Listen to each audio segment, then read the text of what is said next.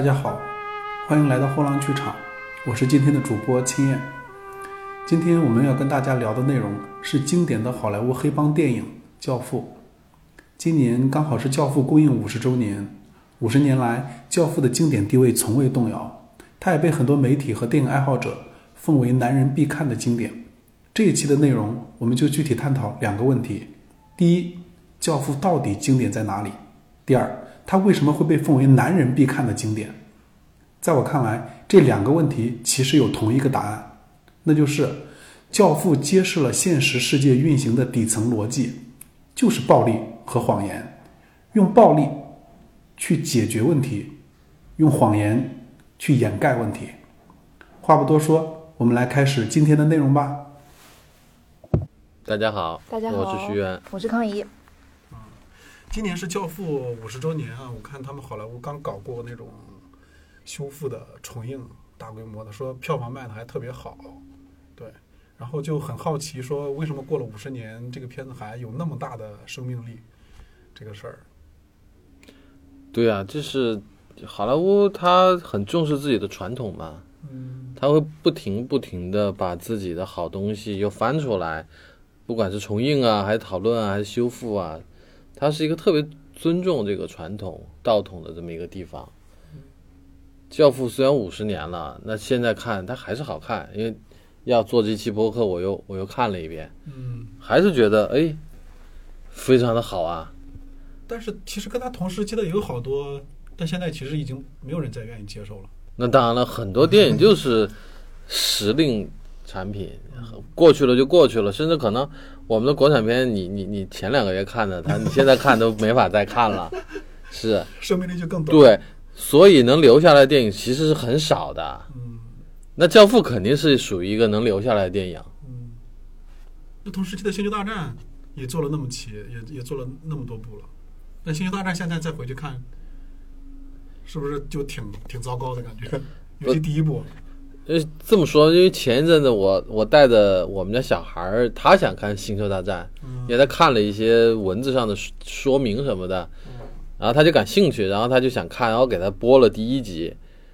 然后陪他看了一会儿，我就觉得特别的糙，就是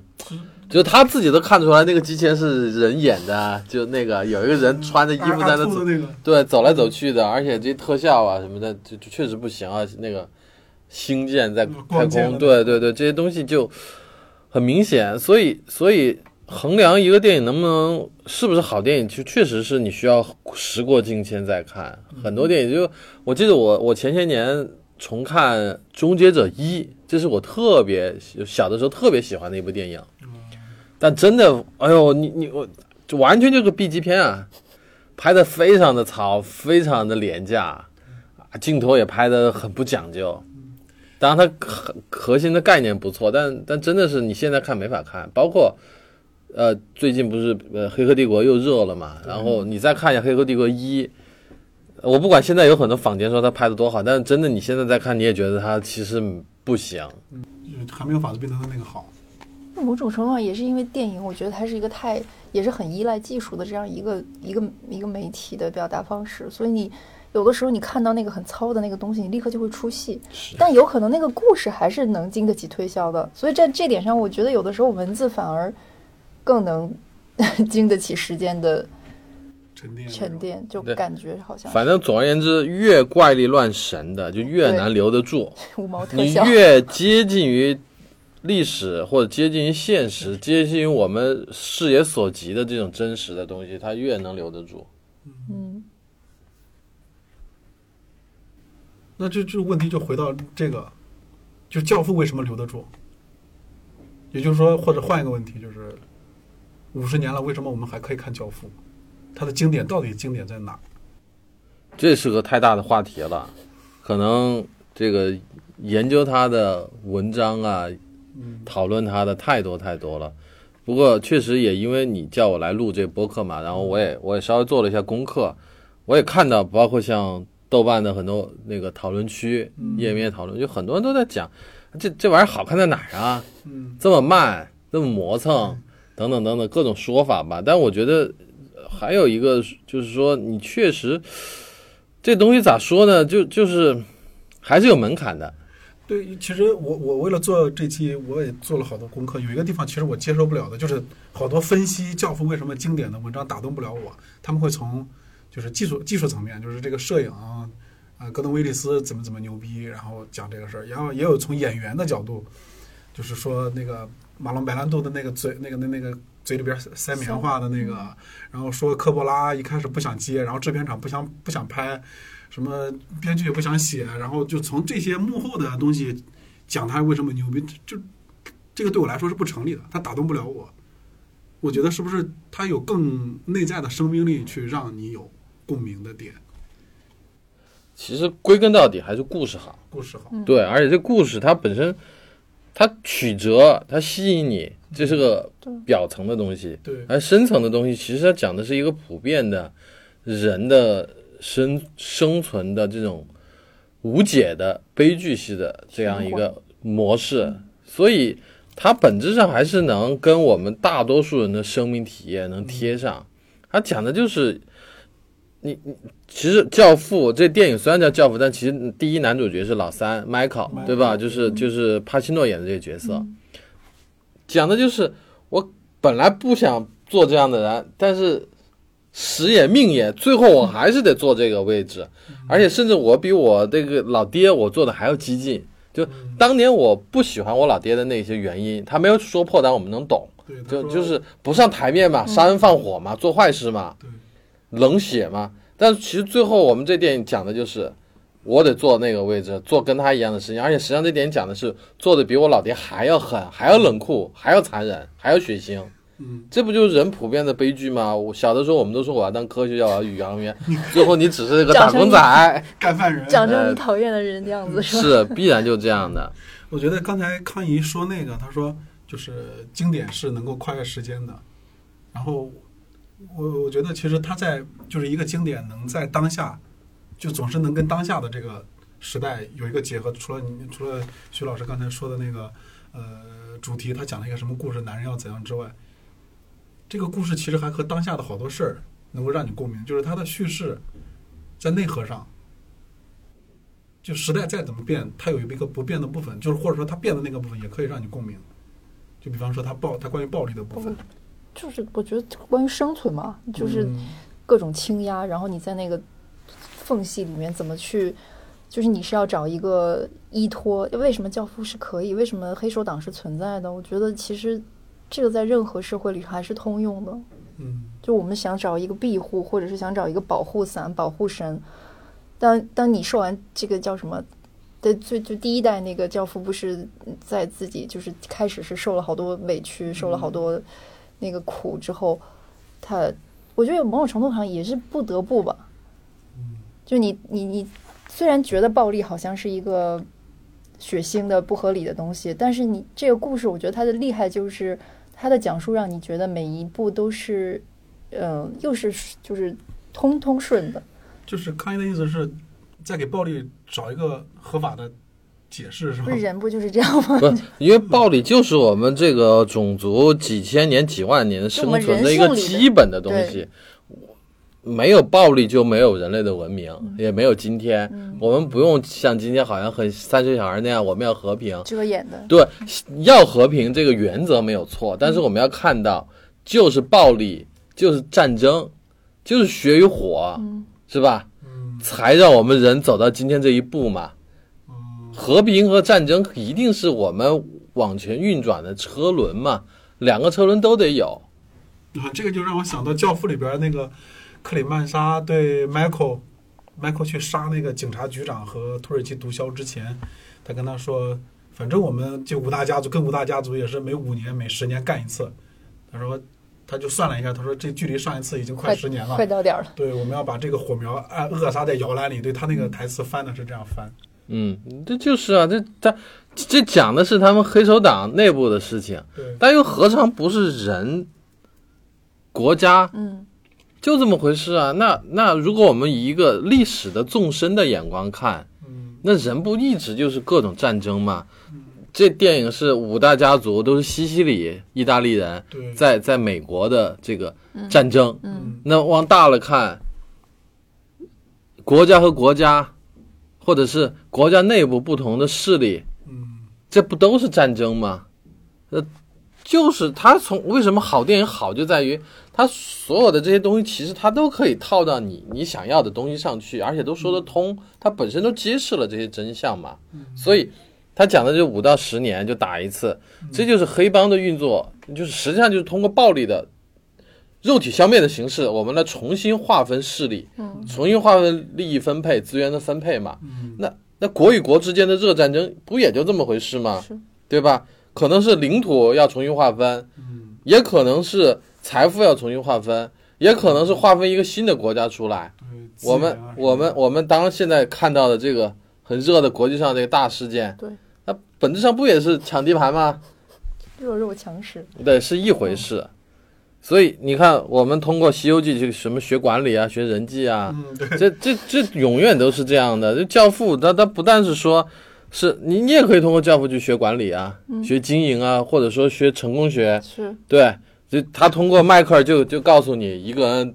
得脱颖而出，得做以前没有人敢做的事情。他不电影里头有个台词吗？说谁说了不能杀警察？对 对，嗯嗯，谁说对，对其实这个台词你搁在剧情里头讲，那当然是是一剧情的转折，因为他想定了。然后从人物塑造的角度上讲，说出来迈克尔这人是能做大事的，因为别人都不敢想，他已经想而且想想去做了，嗯对吧？同时，其实他也在暗示迈克尔这个人够狠、够冷血，他比他们其实都还要狠。嗯那同时，他本身你要从一个什么经营管理角度讲，不就是你你要逆向思维吗？对啊，你要想出一个新的东西来吗？嗯对，做人也要这样。所以，所以我们说好的文艺作品，它永远是能从多角度去解读，而且它能给你一个启迪。但是对我来说，就是重要的是，它揭示了世界的真相。对，而怪力乱神的世界那种，或者说，当然也可以揭示真相了，嗯但毕竟还是隔了一层，而且而且那类的电影确实更多是是是给你看看娱乐的，是是哄你的，是或者说白了是更更诱饵的、更低幼的东西。教父就是血淋淋的，是个成年人的故事，他告诉你的，其实哪怕最后你功成名就了，你还不是孤儿寡母，嗯还不是你孤独一人，对，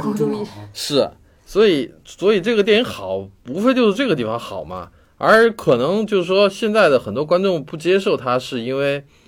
确实这么多年看《怪力乱神》看多了，嗯要看快节奏的，要看酷炫的，要看那种想象不到的那种奇观的，那种那种那种，其实用我的话讲，就是一大堆数码工人，对吧？其实是个劳动密集型的结果。你你比如说一个很酷炫的 CG 画面，是什么多少台电脑，几十个什么计算机那个专家，怎么给你计算出来，合作做出来？那本质上这不就是一个劳动密集型的东西吗？嗯它它能传递多少艺术家的东西呢？而早期的电影或者说这种这种或者说这种经典电影或者艺术电影，它不就是还能维持一个更强的手工，或者在现场？我就拍出来是什么就是什么呗。所以实际上今天来讲，那一类劳动密集的 CG 的，它跟演员跟导演的关联很很远，跟编剧的关联都很远，而是一个叫所谓视觉艺术家在电脑跟前鼓捣出来的，反而没有那么强的创造力和感染力。而且我在想，就是这个电影是不是它？你刚刚说好莱坞就是一直都很重视它的这些经典的东西，然后拿出来重映啊，或者是修复。它，我觉得在西方的语境下，也是因为就这个少数族群这个概念，其实就它其实是西方社会的一个，我觉得也是个毒瘤吧。当然，现在也不仅限于西方社会，而且其实它现在是有愈演愈烈的形式，而且它已经跨越了可能人种，然后又比如性别或者什么样，就是造成了各种各样的冲突。然后这个里面其实，呃，他是讲这个，比如美国裔的，呃，意大利裔的美国人，但实际上他们还经常，就我记得里面有一些，他们还会轻轻的吐槽一下，就表达一些反犹太人的那些那些这个言论啊之类，就是就是其实这个也是徐老刚说的那种 循环的人类的这个弱点也好，或者是无法消除的这个 这种困境，就是我可能是要自强的，或者是被到被被歧视的这一波，但我还歧视 另外一波。然后这个问题其实也是，我觉得在西方现代语境下也是一个无解的无解的一个事情，但是此起彼伏，然后已经走到了，我觉得走到了一个更虚伪的境地，就是在言论和比如新闻或我们能看到的层面呈现出来的这种政治正确和私底下的真相也好，或者说这个就是真实的这个情况，但恰好就是我觉得《教父》，当然虽然它不是以这个方向来切入的，但这个电影其实还是基本上是从真实的，他没有去粉饰一些东西。对，就是你讲的，如果是今天拍的一个好莱坞的这样一个大制作，有明星很多的，投入很大的，那也许就要设计好几个黑人角色，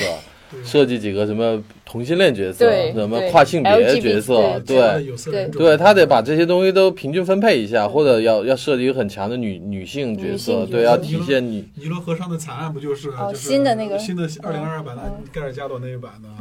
就是有就把那个女性黑人，然后要和呃波洛谈个恋爱，搞个感情什么的，然后有有还有一个同性恋的成分，然后黑人的角色占的也占比也比较重，就是就是政治正确全家桶嗯这种。这个实在是，嗯但是会觉得吗？我我今天也也也在想这个问题。最近就是，如果现在的人拍《教父》会怎么拍？我就会觉得可能是就是除了刚才说的政治正确全家桶，他会做成 We Are Family，就是一直 《速度与激情》那句 We Are Family，因为它本身也是一个就会强调家庭的一个一个点。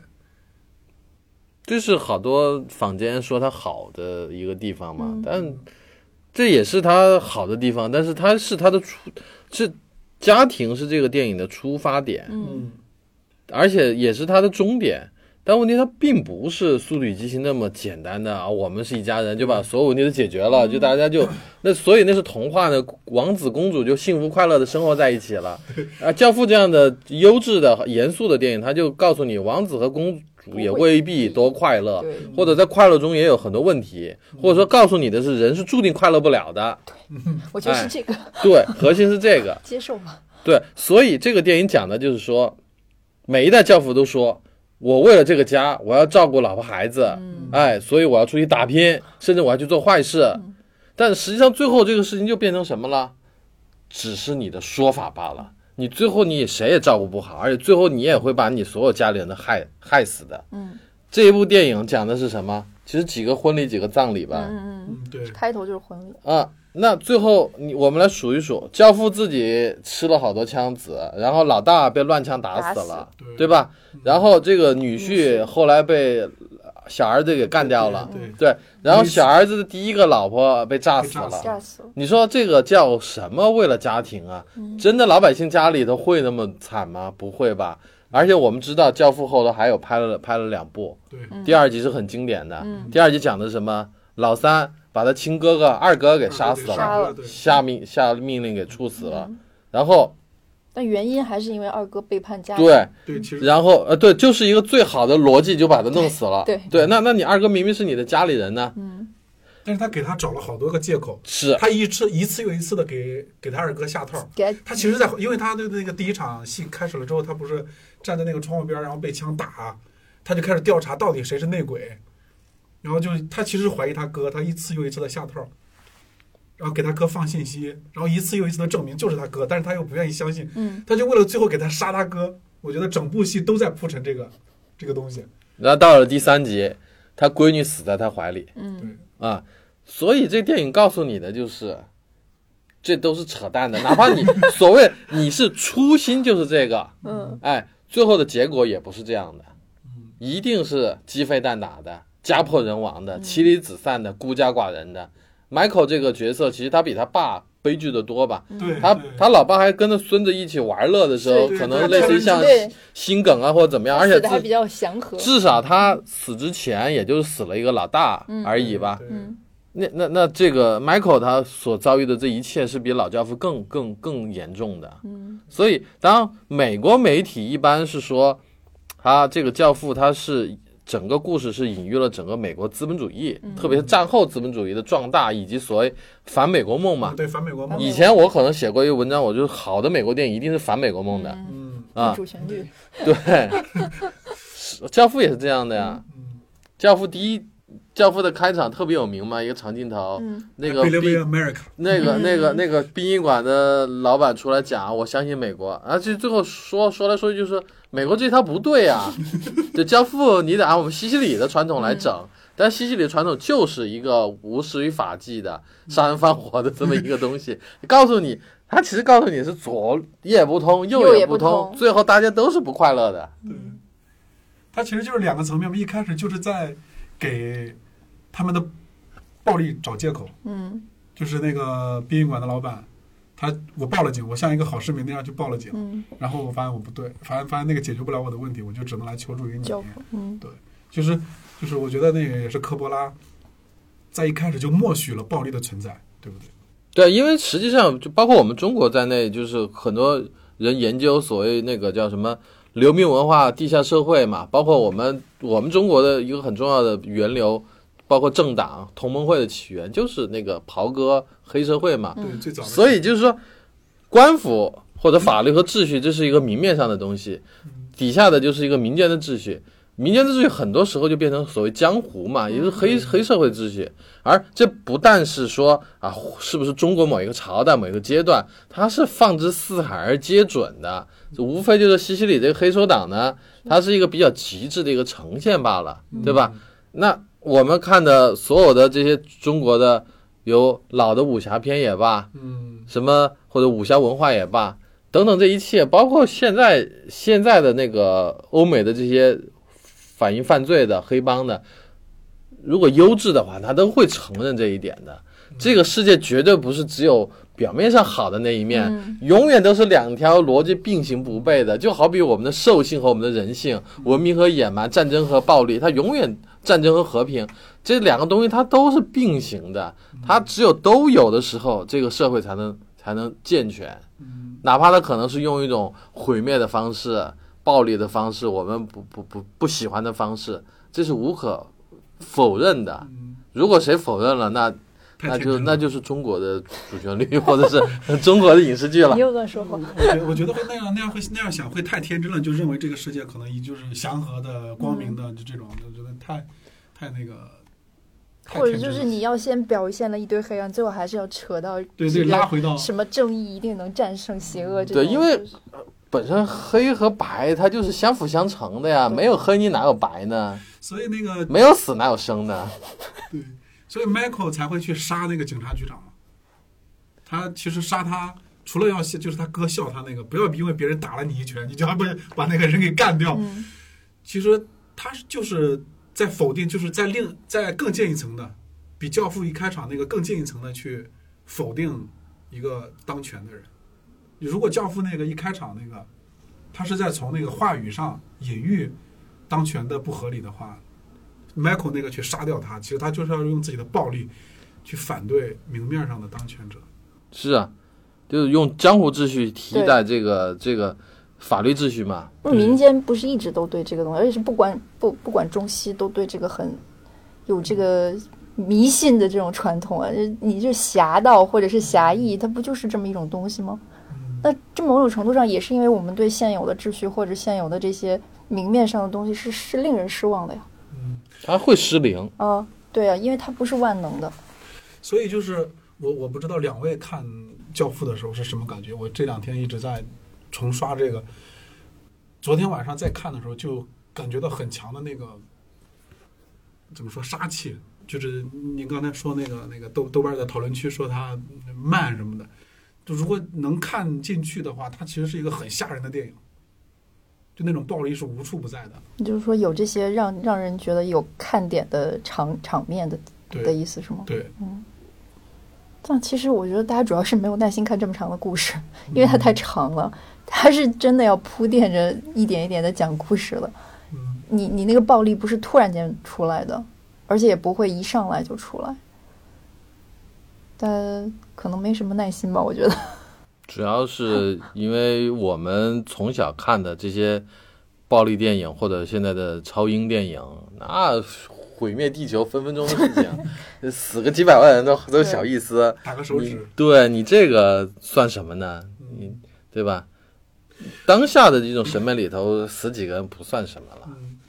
那就像就像我记得好像有文章写过吧，就是美国的暴力电电影里的暴力是怎么样一个成几何级数的一个一个变迁吧？好像说第一滴血里头拢共就死了几个人吧，嗯，然后到第二集就可能死了几十号人，可能拍到第四集就就 一个营一个营的人这么死掉了，可能几百上千的这么死掉了，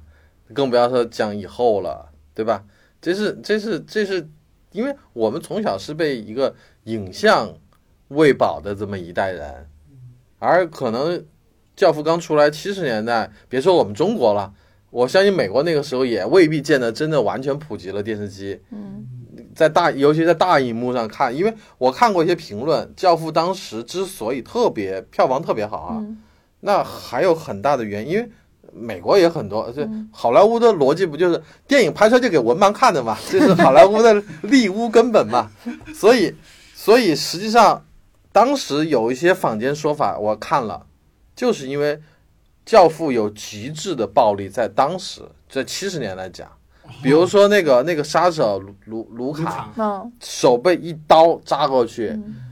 然后被勒死，就表现他怎么那那个脸都勒青了，舌头都爆出来呀，眼睛都对，眼睛都对对嗯那些，包括就是什么，就是说杀老大那种特别血腥的，包括就是后头他所谓 Michael 处决五大家族也是各种各样的那种杀人方式。嗯。后来我也看了一些那个资料，就是后浪出的那个《教父》那个教剧本的那本书，嗯。里头有讲了很多幕后制作的那个，嗯。说包括像类似于像老大死的时候那一场戏，在他身上要埋一百多个那个炸点。对炸点，就打一三十枪，多个，对打一枪，他那个他身上就要炸一下，然后嗯把那个假血溅出来。其实这些都是很难的，说那场戏就花了好像十万刀来拍，嗯。所以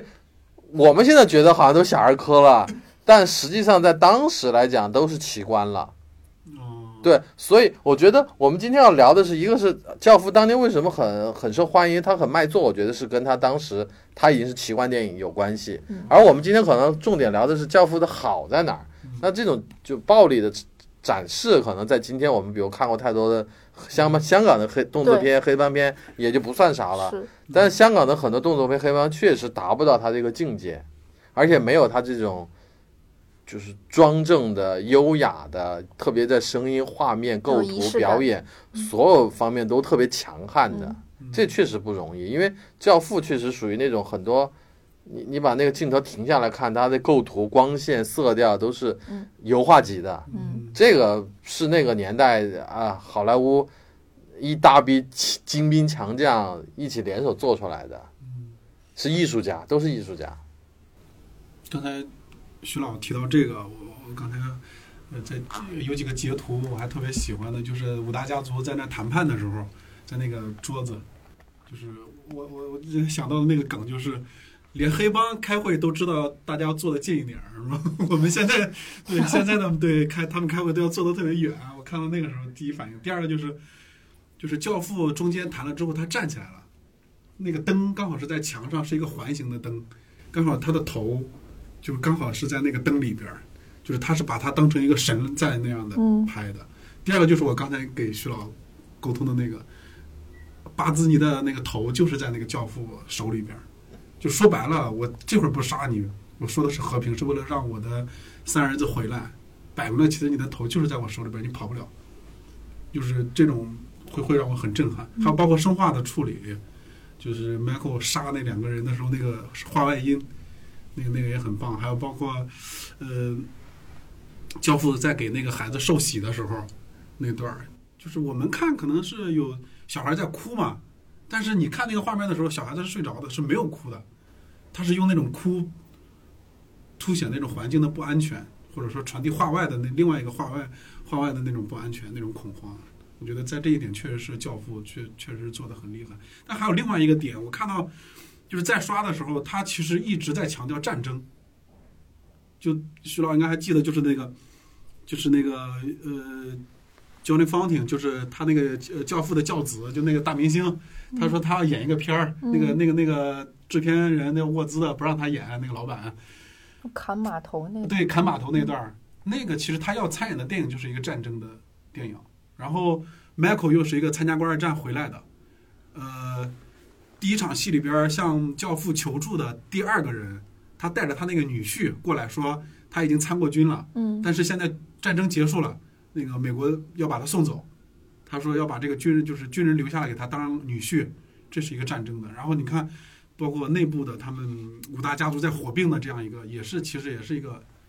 战争的形态。所以他其实从二战那那个背景他没有提，但其实还是能隐约能感觉到他战争的元素。而且这里头有个非常重要的台词，他们说了很多遍，就是那个那个呃叫外号叫土耳其的那个意大利黑手党，嗯，哎、土耳其人，对，他不很很早就说了嘛，不是个人恩怨，我杀老教父就是生意。后来反反复复他们就在聊这个事情，一直在说这都不是个人恩怨，都是生意，都是买卖。嗯其实这也是在揭示战争的真相。嗯啊，打仗永远都是因为利益所及，所有的国仇家恨其实都是生意，都是买卖，对吗？对他这个电影好就好在，他把这个其实他用一个一个家族的事物，他把这个世界的格局说清楚了。哦，男人们说的冠冕堂皇的话，打扮的光鲜亮丽，让老婆孩子家里好好的待着，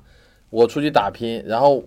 因为利益划分不清楚，我就想到了我要把谁弄死，嗯然后我要反过去打，然后两边杀的见红的时候，确实都很不理智，但他们冷静下来想，就是生意。甚至教父这个人，他拒绝卖毒品，我们想一想，他真的是在拒绝卖毒品吗？他的台话台词原话是说：“如果让我的这些政界、法律界的朋友知道我搞毒品了，他们就会背离我。对对，嗯他并不是什么道德高尚的人，说觉得毒品这东西不好，会毒害青少年。他不是，他只是觉得我做的这摊事情没有办法搅和这个罢了。对所以这个电影其实它就是特别冷酷的在讲所有的这些事情，包括你说这个杀气很重，这是个悲剧。你这个配乐从第一分钟起的那个配乐，找的费里尼的那个御用的配乐师，嗯，尼尼尼罗罗塔，对，这个音乐从头到尾是那种都告诉你这是个悲剧，无可解的悲剧，嗯就是你讲的嘛，杀气很重。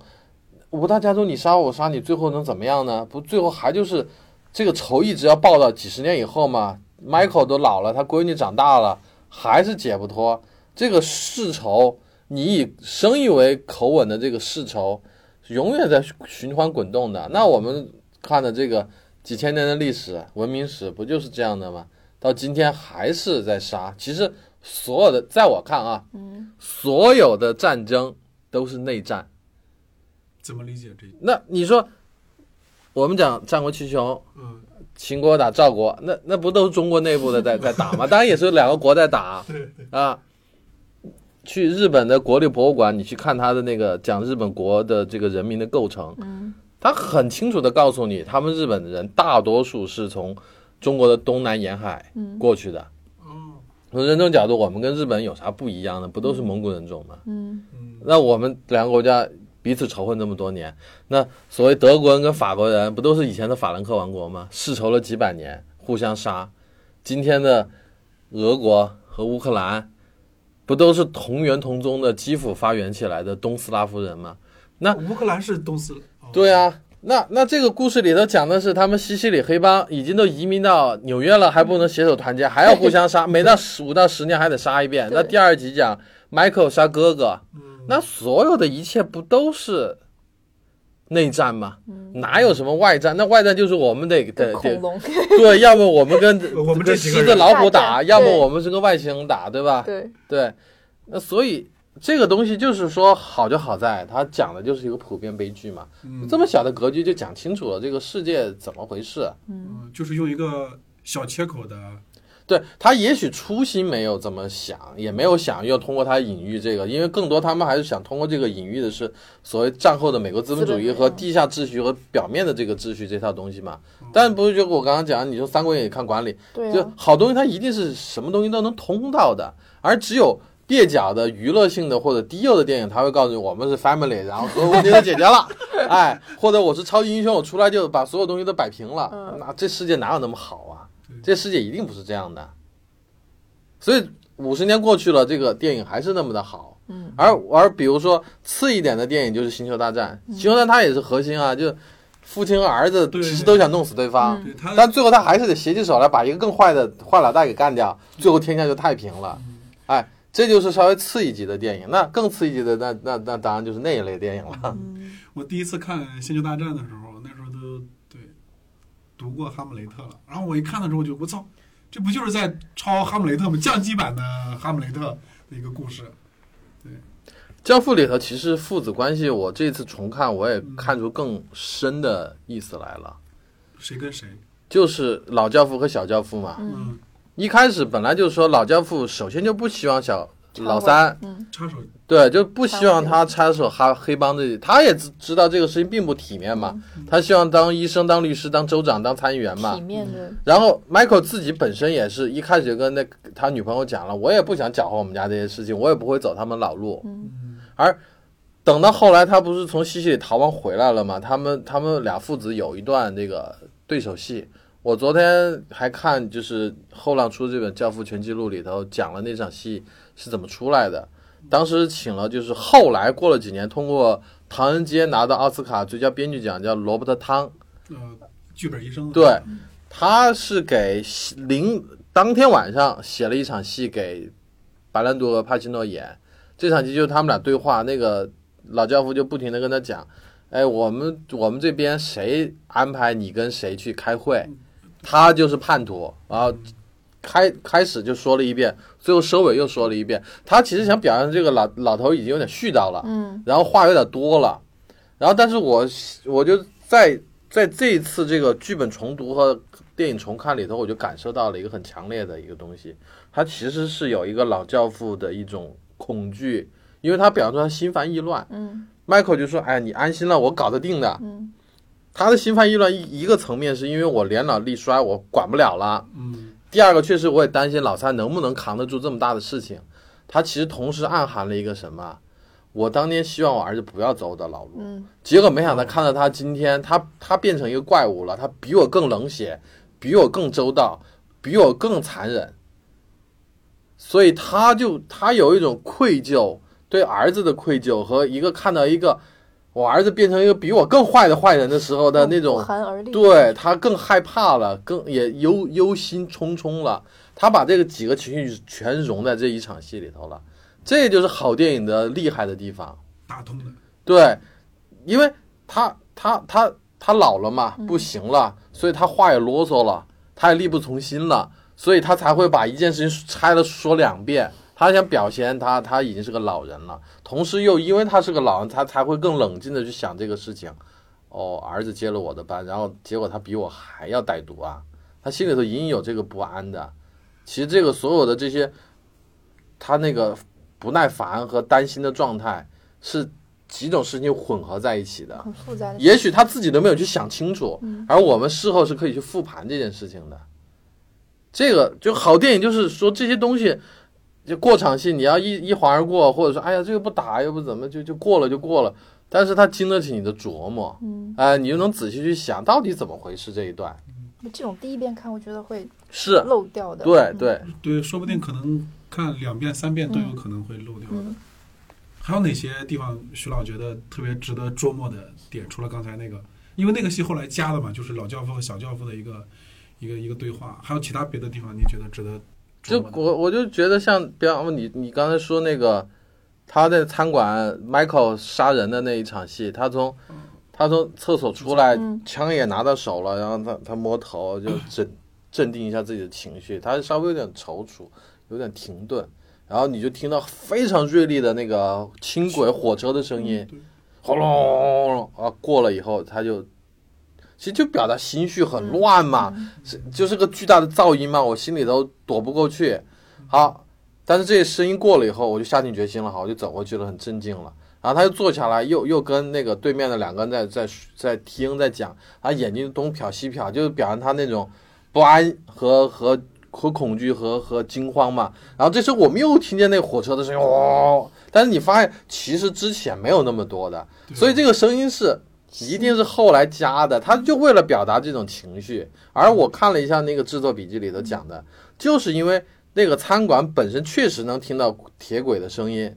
而我相信一定是他们这几个创作者就是因地制宜的。特地把它收下来，甚至可能用的不是现场的声音，是特地加进去，因为在现场听到了。然后也许我在别的地方用了一个更好的音质，或者说我是另外从那个声音库里头找到一段火车的声音去配的，这就是现场创作的那样激出来的火花嘛。包括什么白兰度，好多都是即席演出嘛，包括那个猫捞起来，然后就对对对，猫也是现场就就是片场的猫嘛，咱咱拿到手上就玩什么什么的。就它状态就出来了嘛，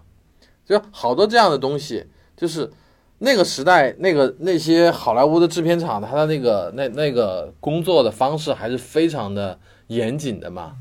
就包括你说他好多实景的拍摄，说后来不是杀那个对手的那老大，就是 Michael 处决大屠杀那一场，有个纽约最高法院嘛，就是在实景拍的，说街上有上万人在围观这场戏。但是你在今天你怎么想象得到呢？我有朋友在纽约做外联制片，嗯，他当时就帮做《寻龙诀》嘛，嗯，不好，申请了好多，他花了差不多一年的时间才把所有的这个申请弄下来。而美国现在已经不在纽约拍戏了，因为太麻烦嘛，所以都到别的地方去拍，而且成本又高。只有在那个年代才会拍出这样的东西来，那个时代还允许你这么拍，还可以这么奢侈的去拍。白兰度来了，大家又要看，然后要怎么解决这个群众也。问题等等等等，好东西确实是不可再来的。唐诗那么好，那那就是唐诗才好，你后来就写不过了。所以电影它这玩意儿它不是一定往前进步的，有的东西就放在那儿就好就没有了，没有办法了。因为好莱坞我们知道七十年代末《星球大战》和《大白鲨》出来以后，就这种特效片，嗯，我所谓的劳动密集型的 特效片就太多了，所以就发展到今天的漫威电影什么的就。没有了，所以我觉得好莱坞的黄，在我看来哈，这当然不是很准确的了，确实就结束在七十年代了。嗯，唐人街呀，什么热天午后啊，之后就没有了。不是说以后没有好电影了，但是那种整体上非常现实主义、非常写实的、非常戏剧化的那种那种电影就没有了，因为更多就后来就是官能刺激了。你刚才说的那个即兴的，我记得那个他甚至连穿帮镜头都保留了在用的那种。成为经典的，呃，马龙白兰度去那个，他那个教子在那哭嘛，就是我想演这个，他不能，然后教父就他给了他一巴掌，那个也是即兴的嘛，纯即兴的嘛。然后汤姆哈根那个那个演员就在旁边笑，他是真的笑场了，然后就留在那儿，就是反而反而表现出了那种黑帮对黑帮成员对教子的对那个焦金方廷那个角色的一种蔑视啊，那他就成了那样一个东西，就是看怎么用，用的还蛮好的。是啊，那个《星球大战》里头不有暴风兵出来就梆撞了一下那个 那个很有名吗？对，那也是穿帮嘛。那那他科布拉跟卢卡斯不是铁哥俩吗？然后卢卡斯也在现场帮忙拍了点吧，好像在《教父》说那个迈克尔看报纸上老爹被刺杀的新闻，那照片就是卢卡斯拍的。嗯，其实《教父》就刚才说了，呃，战争啊，说了暴力啊，还有还有还有谎言的部分。但其实它的核心价值观都是嵌套在家庭上的，这也是为什么大家会会觉得男人必看的，就是因为男人和家庭之间的关系好像在男权社会里边构建的更紧密一些。就是作作为作为女性，你现在看《教父》的时候，有没有觉得它里边的女性形象其实刻画的很失败，就是很扁平，没有女工具人？对，我我我我因为第一次看的时候很小，就是看在我舅舅家看 VCD，那个时候真的也是。有舅舅有哥哥，所以他们都说这个是一个男人的电影。其实我记得很清楚，就我第一次看的时候，我就有一种被排除在外的感受，因为你周围，呃，就我小时候的玩伴，家里人本来他们就都是男性，然后他们好像很为这个很嗨的那种感觉。尤其我舅舅就说男人都要看这个，然后我们就在他家看 VCD，然后你首先就觉得自己被排除了，因为你好像不是必看的那一群人。然后那个就留下了一个比较浅的印象。到长大就我，银行前几年那个资料馆又重映的时候，好像是两部连播吧，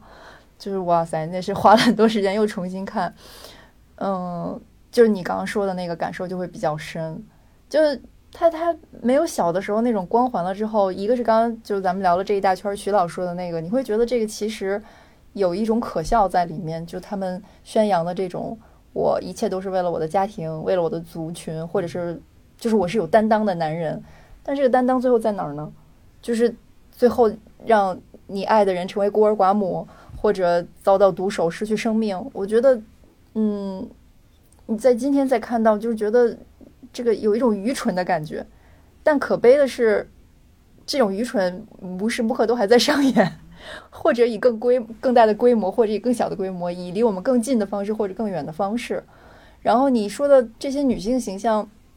比较好的一点是因为今天的女性的声音会更加的清楚，或者说，呃，虽然女性还依然在社会里处在一个弱势的地位，但是尤其是最近这几年嘛，就大家这个话题谈得很热，虽然不一定都是有质量的这个这个表述，呃，但是在这个电影里，我觉得可能也是年代的关系，我觉得你看不到女性的声音，你也看不到女性的性格，你甚至也看不到。比如这里面其实有一段爱情，他是想把它描述描述成，比如 Michael 是一个情深意重的男人，好，然后这个，但这个感情几乎都没有让你有代入感或者有共鸣，因为你也不知道为什么，就就他他的设定是一个就是不知道从哪儿来的，你也不知道为什么这个凯就对他要这么这么爱，或者突然对，或者突然就是啊，我就是恋爱上头了。就就是我明明知道他是个人，就是他就他是做这种杀人越货的事情，但是我还是欲罢不能，就他很难说服我，而且女性基本上都是感觉就是背景板吧，包括他家族里面什么他妈妈，然后那些死掉的未婚妻，然后后来他到西西里岛娶的那个很有野性魅力的那种那个意大利裔的那个岛上的那个亚波罗尼亚，那个那个那个女性。就是你，你感觉还是很严重的，女性是摆设、附属或者更物化的感觉，尤其是西西里岛那部分，我觉得麦麦克见到他，你就感觉到是见到了猎物。对对，啊，那个那个处理的，我觉得他其实就是。背着猎枪在打猎呀！对，他那个他的岳父当时就问：“哎，你们打猎打的咋样啊？”打在我们闺女那儿。结果打到门口，大家门口，然后聊着聊着，穿着紫色衣服、紫色的头绳，结果是他女儿。对，嗯，就是这种恋爱的形式也太，今天看实在是太老套了，因为这个东西明显是一种。我觉得是属于另外一个时代的女性的那个幻想。也许在那个时代里，女性会因为这个而感到很有代入感，或者是很激动啊，因为就是被选中了。然后，你你你你拥有这样一个，就是这个人可以跟全是全天下去去去在外面这个这个打打杀杀，但是就对你一个人好，或者就看中了你。但今天看就太蠢了。我觉得今天看就你就觉得没有办法认同这里面的这个感情观了。就是我我提几个我我有兴趣的细节，就是就是刚才康怡说的那个女性是被剔除的嘛，嗯，就是其中有一个让我很触动的第一次触动的点，就是他桑尼大儿子死了之后，老教父把他的尸体送到殡仪馆，然后他说了，我不想让我的让我老婆看到他儿子这样。其实我们现在把三部从头拉到尾，就是第一部、第二部、第三部。母亲对每一个孩子的死是没有反应的，对，就是你看不到他，就是他那只他难道真的不知道儿子死了吗？就即便他没有见到那种惨状，他肯定要会得到得知这个消息。他没有，就只是说了一句，说是教父从楼上下来，就是还还带着那个护具什么的，然后就说我听见谁在哭，我我我记不太清是不是有那，这是一个点。另外一个就是，就我我我确实也不太明白。凯为什么能为了一个男性上头那么多年？而且你像他第一句话说的就是，凯就问他你回来多久了，他就说我已经回来一年了。我天哪，你回来一年，一年以后你才联系我。嗯，我想要我是个女的，我肯定会很生气吧？对啊，就是他描述的女性全是没有逻辑、不分析的。这男的说啥我就信，就这一刻，就在这一刻就完了。唯一一个让我觉得稍微有点说服力的，就是那个 Sony 在那个婚礼上跟那个女人去偷情。然后他在那个婚礼上，那个他老婆也在讲荤段子嘛，摆明了是用手在那比这个。然后他这一回头，然后看到她老公带着另外一个女的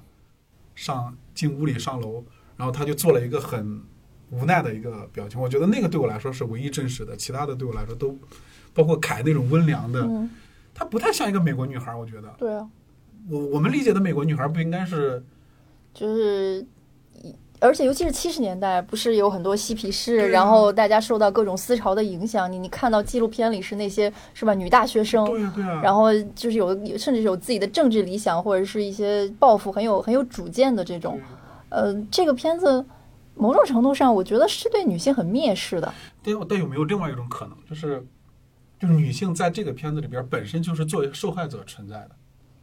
嗯，受害者就是被蔑视的呀。对对，就是就是因为他们是作为受害者存在的，所以才会表现表现出这种被蔑视的，然后甚至不允许他们发生的状态。但是但受害者就没有资格被描绘吗？就你看当下也是啊，就当下这种环境里边也是啊，你说对吧？那个巴孩母亲，你看到现在出了几份通告了，他也没有说，嗯，他是能说话的呀，人家只是牙齿掉了，又不是舌头掉了，他没有让他说话。你看出了那么多份通告，有他吗？你想我觉得，女性一直都是嗯不会允许被发生的。就是《教父》他的经典，我如果说我们说他这个是他缺点的话，我反而会觉得，他真实的描绘了女性 在男权那么强的男权状态里边的一个真实情境。就是无意之中反映了真实的情况。对，就是因为因为意大利黑手党本身就是一个很暴力的象征嘛，就大家会觉得他很强悍。你在现实里边可能有一些男性是很温吞的，嗯但其实他比女性来讲也是很很强悍的。嗯就女性是处于一个发不了声的一个状态，只是在《教父》里边体现成那样，就是我们会觉得它不合理，然后女女性不应该是背景板，但实际上真实情况就是那样的，也有可能。也有可能从这个角度上来讲，这可能也是为什么刚刚薛老说这个电影能经得住考验，就是。就是因为这个现象可能也并没有得到大很大程度上的缓解吧。就虽然我们谈女权现在谈的这么热烈，但我们看到的和很多生活中你能够直面感受到的，我觉得还是，就我还是我我我就是想强调，就是刚才我感受到的那种蔑视，就包括这这个这个教父的整个家族里面，他们都喜欢说，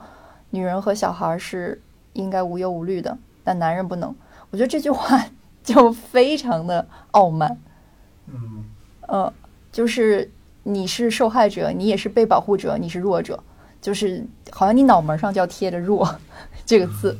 就是这种感觉。可能从你刚才说的角度，我也认同，就是他无意中描绘了一种，嗯，就是经了经过了五十年，也并没有发生太大改变的现状。我们想一想，这个老教父的太太，可以从第二部，可以从第二科里昂科里昂夫人，嗯。在《教父一》里头，我印象中只有两句台词，两句台词都是跟他闺女有关系。嗯一句台词是这个女婿呵呵斥了他女儿，呵斥了康妮，在饭桌上，对，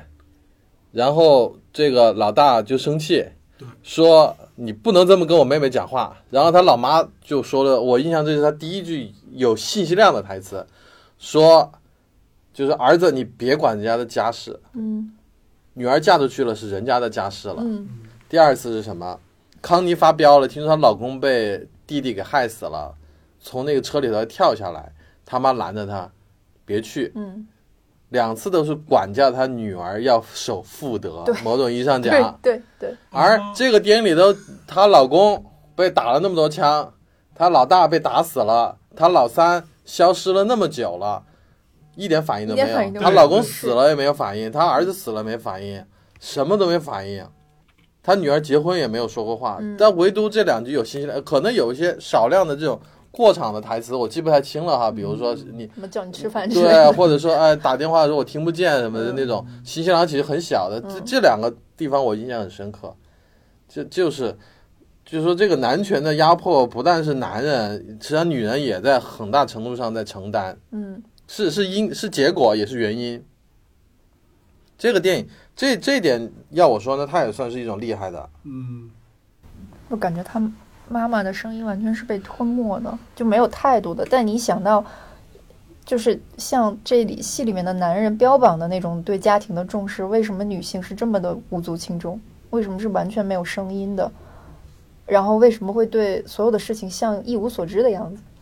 但其实这个信息量在第一部的第二部里边有过一次，就老教讲老教父发家的过程里边，你还记得那个有一个有一个人租了一个犹太人的房子，是犹太人的房子吧？然后他就是说，那个他有小孩养了狗，然后那个房东就要把他们撵走，然后他老婆就把那个女的找过，找把那个老太太找过来，然后跟教父说。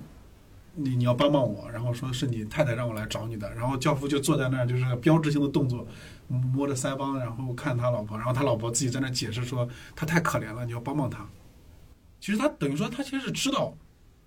教父是在做什么的，包括凯，嗯，他真的不知道吗？当然知道不可能，对他肯定很清楚。对，虽然他一开始得到得最早那出戏得到的信息说的是，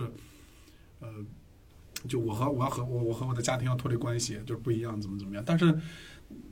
等他再回来的时候，等等他跑路的时候，他一直打电话写信联系不到他的时候，其实他就很清楚他做了什么。然后一直到最后那扇门关上的时候，整个都是很很清楚对方在做什么。但是女性确实是在这里边，我觉得这里面是不是有一一点男性的意淫呢？就是不管我多糟糕，你都有人对我死心塌地。这个因为就是那个时候，包括现在很长很多的情况，依然是电影的大部分的主创都是男性。我觉得这个是很难避免的一种代入，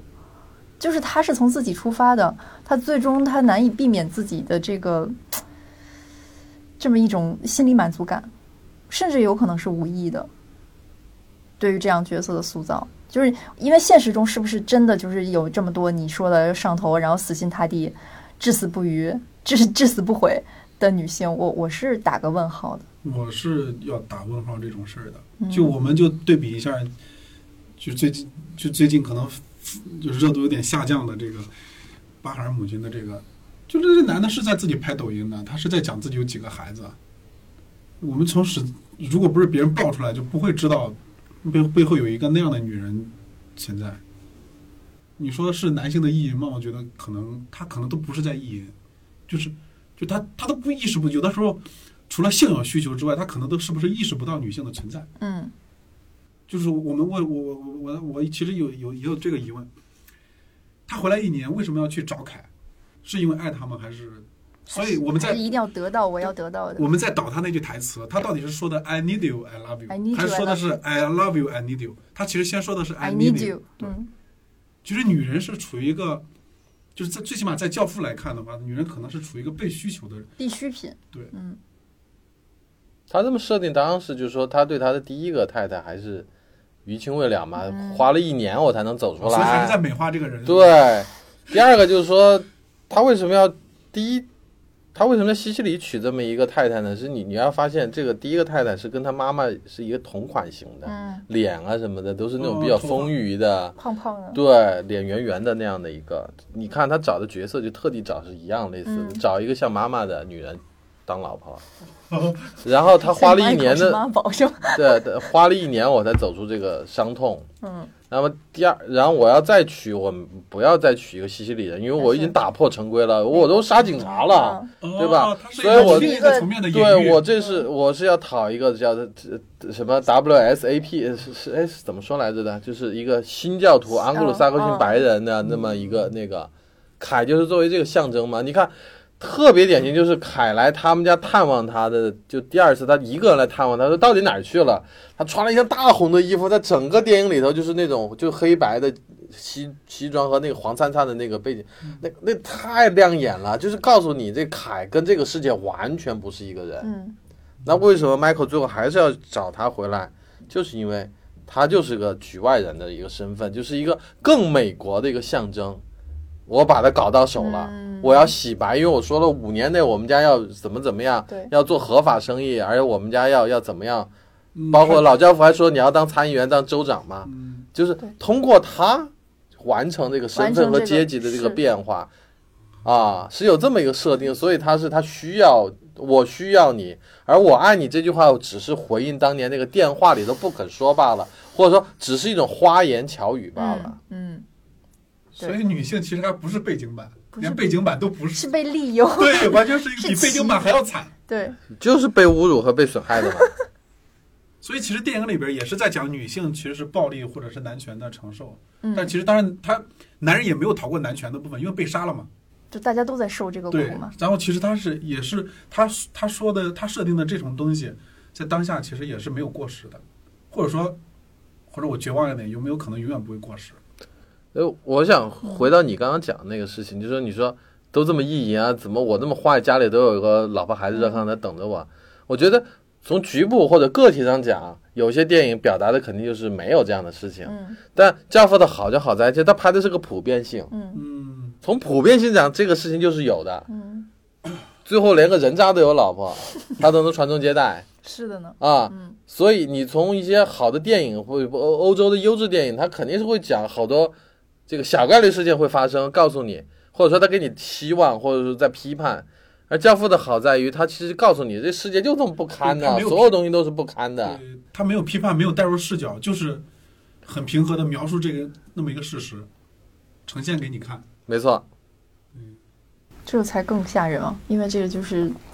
真实存在的事情。对，这个里头还有一个戏很也很厉害，就是他在西西里岛讨老婆怎么讨的呀？他去买了一堆礼物，嗯。把这个老丈人一家都打点一遍，最后给这个未婚妻或者说对象吧，嗯，一个粗的金链子，项链儿，四层还是？对，我昨天还特意数了一下，嗯项链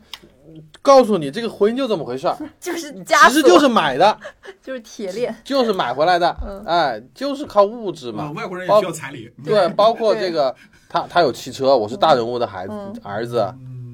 讲的无非就这个。其实这个电影就是确实你可以用一个非常经济的逻辑或者叫生意的逻辑去看。这不这不也是他的经典台词吗？就是我我我一开始还想问两位说，你们想到《教父》的时候，最想想最先想到的是哪句台词？就我会先想到就是 "It's just a business，就是不过是笔生意，哦就是。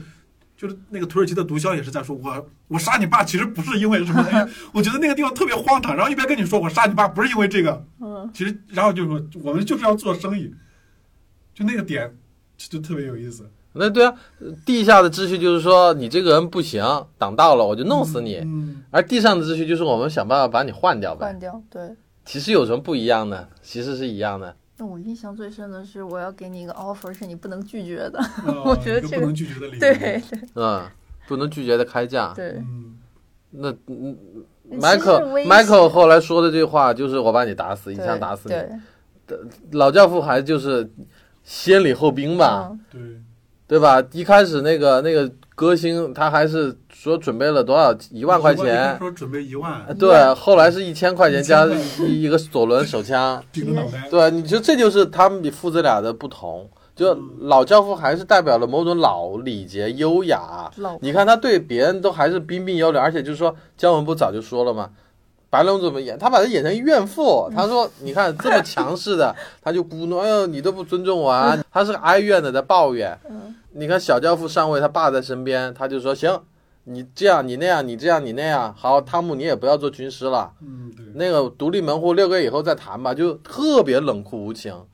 他跟老教父不一样，老教父是那种还还是讲人情的，嗯还是彬彬有礼的，包括他的这些对手啊，他还是那种还是那种老式的那种绅士做派。对，而 Michael 完全是一个是一个那个叫什么冷酷的资本家型的。他更加 business。对他，因为汤姆其实按道理算他们家兄弟了，已经是，嗯但他说你出局了，就二话不说了。老教父其实都有点看不过眼，不、包括后来我说为什么老教父都有点担心害怕，其实也都是从这些细节里头表达出来的。所以我就会想说，刚才那个康一说，呃，女性就是刚才徐老师说那个女性是男权的受害者，我我要补充一句，男权男人也是男权的受害者。那当然，当然，其实我觉得大家都是在在暴力的形式里边，或者说在权力的运作里边，大家都是被侮辱的、被伤害的，就没有人逃得出去。只不过女人可能会，如果有比较级的话，非要分一个比较级的话，我觉得可能女人会更惨，因为连发声的机会都没有。嗯，对，男人最起码还能被干掉吗，女人就是连被干掉的机会可能都都死都死不了，就要去默默的忍受。你说到第二部的时候，教母躺在棺材里边，他都没有什么台词的，他连发声的机会都没有。然后你那个老大被打死的时候，最起码还叫两声呢。就整个这个，我就我我就会觉得，其实女性、男性并不比女性受到的压迫更多，只是女男性还有发声的机会，女性可能连在男权里边连发声的机会都没有。而且我觉得可能就是时至今日，还是有人会不能说认同暴力或者认同这个价值，但某种程度上，为什么它成为男人必看的戏，就是我觉得多多少少大家有一种对他的认可，对这种刚才我们已经被我们拆解的有点体无完肤的，露出了那个有点虚弱又很很可笑的那个壳，但其实，嗯。我觉得他的所谓的这个电影的长盛不衰，也跟我们依然认同，就很多人是认同这个东西的，因为这个东西它是一种麻痹啊。必看圣经有一大部分也是看一个霸总的故事，对对啊，这 它是一种发泄和麻痹，我觉得。对，就是杀警察我就杀了，讨漂亮老婆就讨了，对，然后身边所有啊，你滚开，我给你一个不可能拒绝的开价，然后我就把这些竞争对手全部杀死了。然后最后我老婆问你做坏事了吗？特别真诚的看着他的眼睛，真没有，真没有。所有人都会觉得，哎，他肯定要跟他说实话了吧？结果他就骗了他，这也是特别狠的。这个电影根本没有肯定 Michael 这个人，嗯。而且如果你把三部曲看通了，就会讲的是一个人怎么从一个好青年变成一个一个众叛亲离或者叫恶贯满盈的人。对，但是。所谓的很多人认同这个戏呢，就是因为看的还比较浅，或者说他带入了另外一个层面，看的就是 Michael 这个霸总啊，想怎么样就怎么样啊，又是大学生，又是战争的英雄，然后本来又很潇洒，说我不要过问家里的事情，后来过问家里事又变成最牛的那一个，然后后来就变成大大集团的大 CEO 了，哎，杀伐果断，一言九鼎，对，人家可能过瘾就这个，然后所谓的。我还不能是为了这个家，对，是大家的一个借口，一个说辞。但是这个很多人也不会觉得这是个假的，因为这就是我的行动的准则，或者说我在家里跟老婆孩子讲的。对，哎，我不就是为了怎么怎么为这个家吗？对，哎，而或者说这也是真实，这是真实，这是真实。很多人走远了，但实际上出发点就是这个。但是对，或或者说他到或者到。他死到临头了，或者不到棺材不掉泪的那个程度，他都还觉得就是这么回事啊，或者还要不然怎么还有红颜祸水这些说法呢？还不都是女的害的吗？哎，所以这个电影好 还是说回来，它好就好在这些东西，你你从哪个高一点的、低一点的、粗粗一点的、细一点的层面，你都可以去代入，你可以去解读，就怎么观看都可以。是啊，不会影响他的对，就是甚至是批判他的那些部分。对。也可能就是他本身在呈现的那个状态。对，而这些东西也可能是，呃，叫叫叫歪打正着的。嗯，对，或者是是这是你望文生义的，因为可能当初不管是小说家还是还是这个导演，都未必想的那么透，想的那么清楚。实际上，因为确实当时是小说家想写一个一个比较比较暴力的、比较其实有点黄色小说的那个意思来写的。那导演拍是当时为了糊口拍，然后因为我是有这个出身背景，意大利人，然后我要把它拍成一个叫这种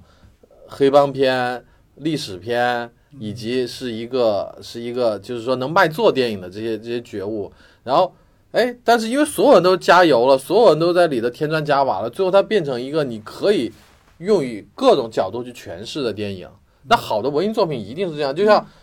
我老说嘛。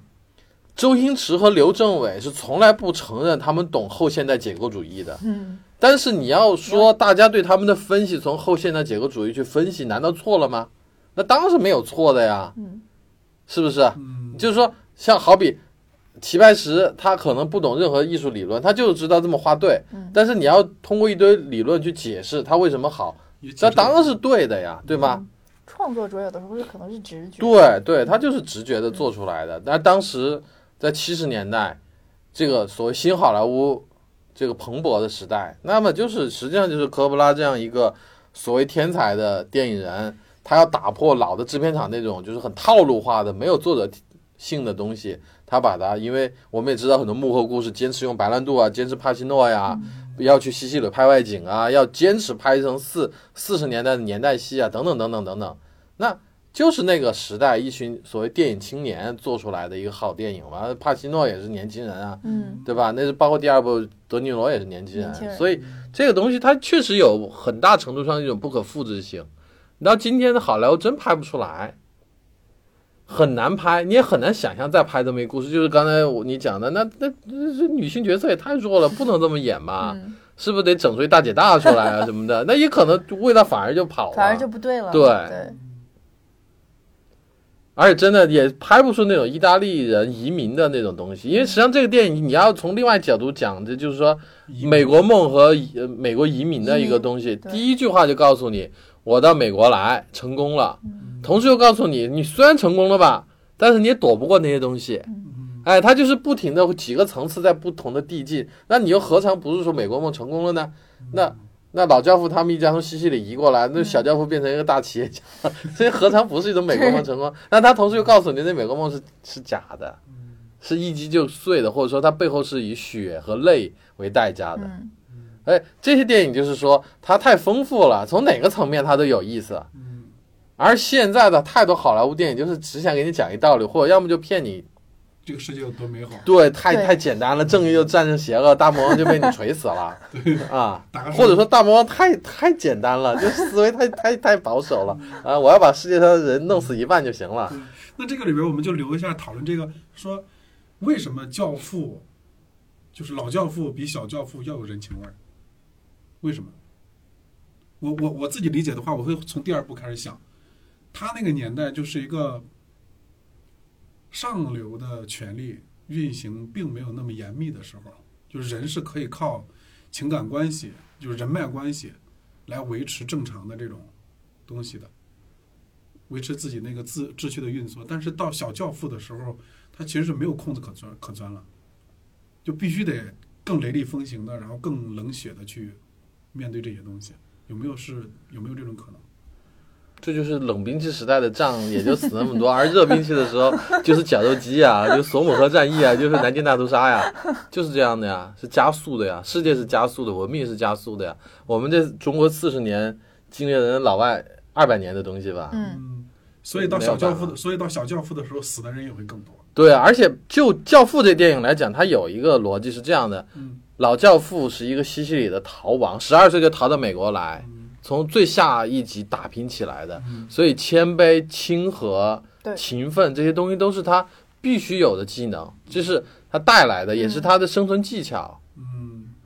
他，有人情味儿，愿意嗯帮忙啊什么的，这也是道上的江湖道义嘛。而到了 Michael 接班的，他就已经是一个世家公子了，名牌大学战争英雄，对他就是个精英分子了，他就会更，他就更要结果，对，而且手段要最经济、最有效，他就不要讲人情味儿，他不需要，他要的就是威严，就要一言九鼎，他就是个独裁者，他就是得做一个远远的 桌子，所有人都跟他不给他亲他的不手，不不亲不亲热呀，那最后不就那那最后，当然这电影告诉你的是，这样的最后最后还是，而且你想第三部他怎么死的？就坐在椅子上，非常难看的，咕噜就倒在地上就死了。而老他爹还至少跟孙子在玩的开开心心的啊，跑来跑去可能心梗一下死掉了，还不一样。所以就社会进步带来的结果，可能就是人的更悲人更悲惨的一个境遇。对，包所以从这个角度去看，教父也是这样，就是到到小教父的时候，一切都已经就是刚才徐老说的那个，一切都是已经完备的，他就是那样一个一个身份一个地位的人。我觉得他对女人也更自信。更自信。对，嗯，你看他凯，但他也更不尊重你，感觉好像。但是当然，因为老教父也体现不了太多，有没有太多戏体现他对女性的这种态度。但 Michael 的确就是，你感觉他是我我，反正我对他一出场的时候，我就觉得他有一种傲慢的感觉，徐老会觉得他傲慢吗？我有这种感觉。有一点的，嗯，有有一。点的，因为他拖着他非要去拍全家福，就是一嗯种他控制欲很强嘛。我们俩还没名分呢，你就拖我去拍全家福，我觉得他是俯视的，嗯，嗯，这个我还真没没没想到这个问题。对，而且包括就是他跟他又跟他讲我我我们家做啥，然后我跟他没瓜葛，然后他又绘声绘色的把卢卡波拉西的那些故事给他讲讲了一遍对，对其实就是他并不那么那个，他很狡猾。是啊对于就是如果只是拆出来男性和女性的这个这个他的话术来说，我觉得他真的很就是他比他爸爸心狠手辣的多。对因为这个电影就是说，我们一直会认同那个老教父，就是这个。当然，很多坊间评论也写过了，就是说他始终让你认同嗯维托这个人，就老教父这个人。嗯因为包括就是说我不碰毒品生意，他当然也用话讲了，说怎么怎么，但反正给你的感觉就是，哎，他比较正经嘛，对他比较正直，他只搞赌博，他不搞毒品。对，然后又又愿意帮忙，哎呀，那我们也不能杀人呢，反正就你你你看不到太多他暴力的一面，对吧？因为他一直没有主张要杀人放火，嗯对吧？那个殡仪馆老板求着他说把那两个小子给我弄死，他说我们也不是杀人凶手啊，哎，然后每次都说我我要议和，我要和平，嗯，对他只是精明，而且谦谦谦有礼的那样一个状态。对，他儿子就是上来，谁说警察不能杀了？他就是一不一样，他就是一个打破秩序的人。是啊。没错。这个这个秩序是他爸爸建立的，然后他比他更进一步，嗯，所以这就叫迭代嘛。嗯，可能他接班的时候也也是正好在那个危机的时候，他我觉得他是感觉到不得不要改变，所以他必须要推自己一把。就是他他本身默认的就是我爸那套已经不行了，那我必然不可能还要重复那一套。这里头有一个很有意思的设定，就是你看那个，呃，维托从医院出院，然后从从医院不救护车又抬上楼啊，然后不是说了一大堆事情啊，问 Michael 呢，嗯呃，Michael 就是他杀的那个麦克拉斯基，嗯哦，生气，就他他根本没想到你们居然是这么安排的，嗯或者说他生气的是 Michael 居然做这样的选择。其实这个电影也就告诉你，也许可以和谈的，也许不用杀警察的，对。其实这些都是有可能的，对吧？所以我们看桑尼是一个头脑发热的、爱打爱闹的，但其实，在那个杀警察这事情上他是犹豫的，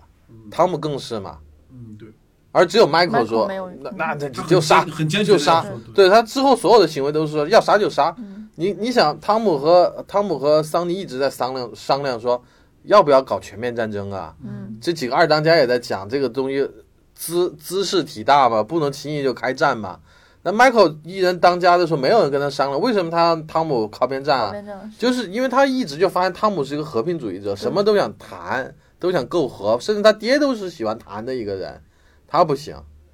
当时不是说了不能跟五大家族全面开战吗？他就全面开战了，在给他